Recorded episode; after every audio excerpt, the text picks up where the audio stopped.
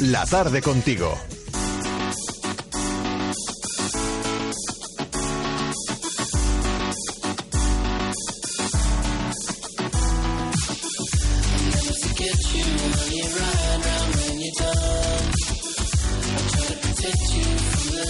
Continuamos y lo hacemos con nuestra habitual cita con la Asociación de Jóvenes Empresarios de Extremadura. En estos días se ha celebrado Iberocio en Badajoz y allí ha estado uno de los socios de la Asociación de Jóvenes Empresarios con su empresa Baby Erasmus.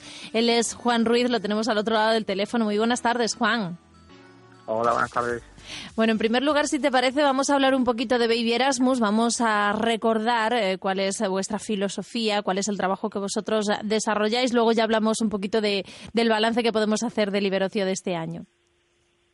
Vale, pues eh, nosotros somos un centro de educación infantil de habla inglesa, trabajamos con niños de 0 a 6 años, de 0 a 3 tenemos el formato de guardería y luego continuamos con cole hasta hasta los seis años para que los niños puedan ser totalmente bilingües en español e inglés. Eh, los niños de los niños de 0 a 3 eh, también se les habla porque una de las condiciones es que se habla en inglés desde que se entra por la puerta, ¿no? Los peques eh, van a escucharlo todo ya en inglés. ¿En esa franja de edad también?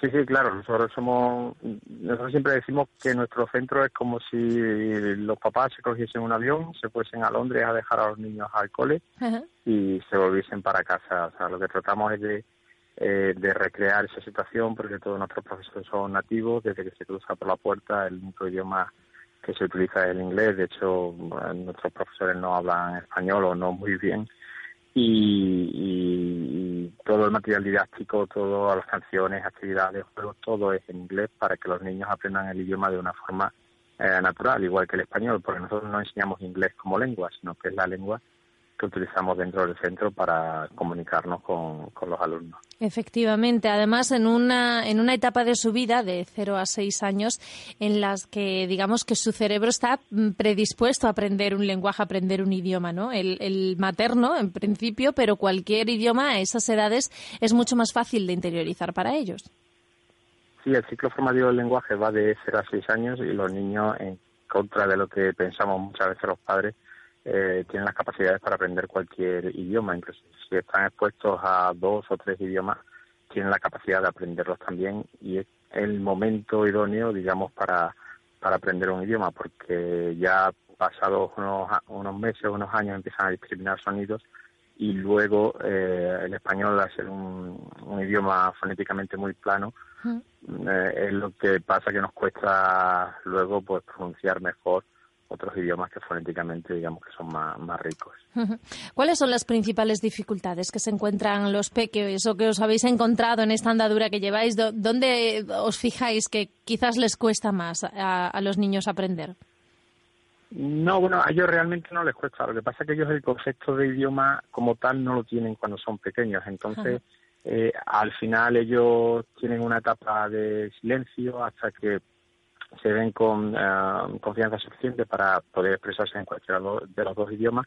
Y luego tienen una etapa entre los dos y los tres años que, mezclan los idiomas eh, porque digamos que tienen eh, palabras en los dos idiomas y a lo mejor pues los colores que los utilizan más en el cole pues los nombran en inglés y a lo mejor las relaciones de parentesco de papá, mamá, primo, tío pues que son más familiares las mencionan más en español. Nosotros a esas edades todavía no les dejamos que hablen el idioma o que se comuniquen como quieran.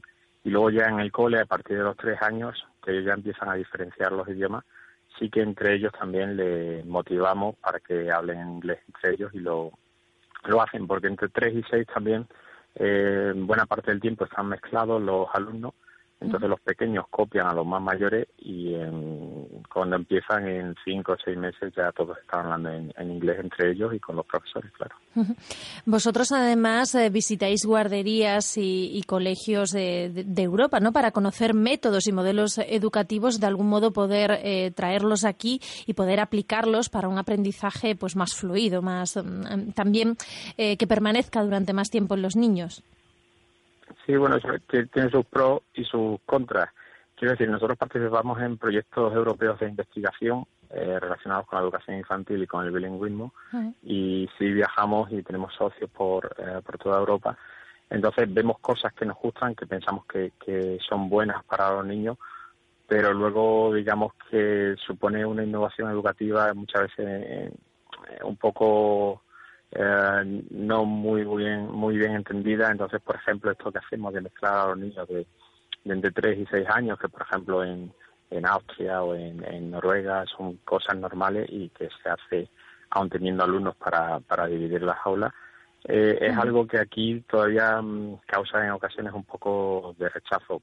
Pero sin embargo sí que hemos visto que es muy positivo por lo que te comentaba antes, de que los niños pequeños copian a los mayores, quieren ser como los mayores, ven que no solo la profesora habla inglés, sino que todos los niños hablan inglés, con lo cual lo normalizan mucho más. Claro.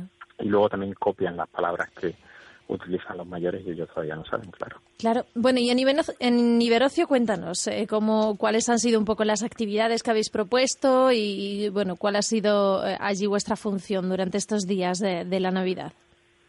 Bueno, nosotros eh, Iberocio íbamos un poco también a, promocionarnos porque eh, sí que es un, eh, un ambiente muy bueno porque van todos los padres con todos los niños, quizás sean niños un poco más mayores de, de tres años, pero sí que es un, un sitio muy bueno para darse a conocer y luego también pues, va muy enfocado a, nuestro público objetivo que, es a los niños, ¿no?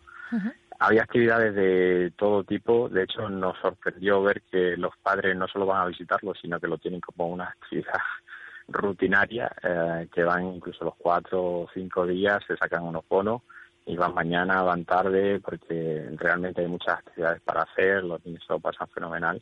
Y entonces es una manera de, eh, aunque ahora esa Navidad les ha hecho muy bueno, pero si hace frío está lloviendo, los niños allí tienen espacios abiertos muy grandes y, donde pueden disfrutar mucho. Nosotros, eh, sobre todo, lo que queríamos tratar es dar a conocernos también mucha gente que viene de, de pueblos. Nosotros no tenemos solo hmm. público de Badajoz, sino de Almendralejo, Talavera y de otros pueblos de alrededor.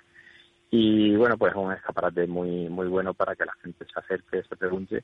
Y, y, lo bueno, nos hemos dado cuenta que había mucha gente que, que nos conocía y bueno, para la gente que no nos conocía, pues eh, se pudo sentar allí con nosotros y, y, preguntarnos. Luego, como actividades, nosotros no, no proponíamos ninguna actividad como tal, eh, lo que sí, bueno, pues teníamos allí una mesita con algunas actividades para los niños y luego pues estuvimos también regalando algunos globos como uh, como pequeña actividad para hacer con los niños. Pero no, no, la verdad es que nosotros no hicimos gran cosa en ese sentido. No sabíamos muy bien cómo funcionaba al principio, pero el año que viene pensamos volver. Ya tenéis un montón de ideas, ¿no?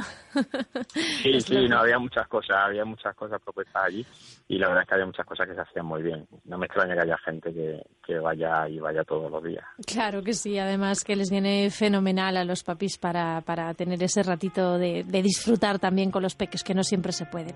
En fin, pues muchísimas gracias, Juan Ruiz, ha sido un placer tenerte por aquí. Pues muchísimas gracias, muy amable. Un saludo. Hasta pronto.